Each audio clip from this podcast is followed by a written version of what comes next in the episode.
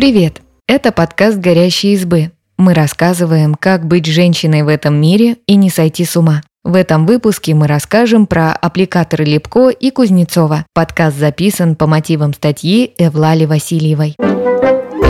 Аппликатор Кузнецова обещает избавить чуть ли не от всех болезней. Устройство Липко тоже предлагает чудесное исцеление. Разбираемся, как работают коврики с иголками, как они связаны с китайской медициной и есть ли от них польза.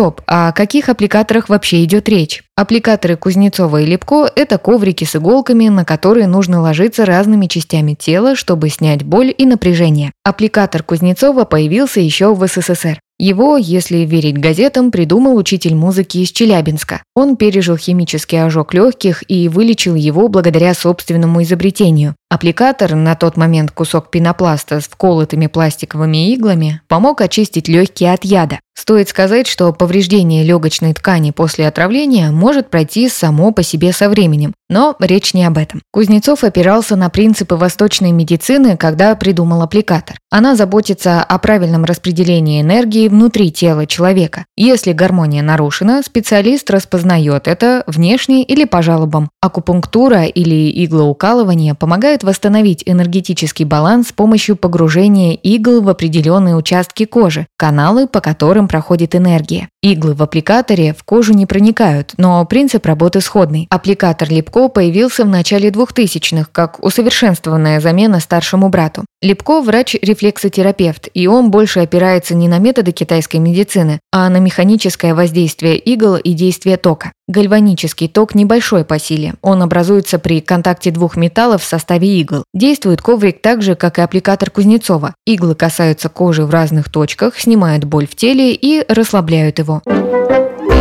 Какая польза от иглоукалывания? До сих пор не ясно, как именно работает акупунктура. Наиболее изученная теория эндорфиновая. Она заключается в том, что сильная стимуляция нервного окончания на коже провоцирует всплеск гормонов эндорфинов. Они выбрасываются в кровь в ответ на боль и стресс, что сопровождается естественным обезболивающим эффектом. Результаты исследования показывают, что иглоукалывание облегчает хронические боли в шее и пояснице, снимает головную боль, напряжение, бывает эффективно и при менструальной боли. Но большую роль в облегчении боли играют ожидания человека и его убеждения в том, что процедура поможет. И что из этого работает лучше, никто не знает. Более того, в некоторых работах пишут, что симулированное иглоукалывание работает не хуже, чем настоящая акупунктура. Во время него иглы не погружают в кожу, а касаются касаются ее поверхности, совсем как при действии аппликатора Кузнецова. Что касается аппликатора Липко и работы гальванического тока на кожу, то методы рефлексотерапии изучены хуже, чем акупунктура. Согласно систематическому обзору 2008 года, значимого эффекта от нее в лечении боли нет, но некоторых людей рефлексотерапия успокаивает.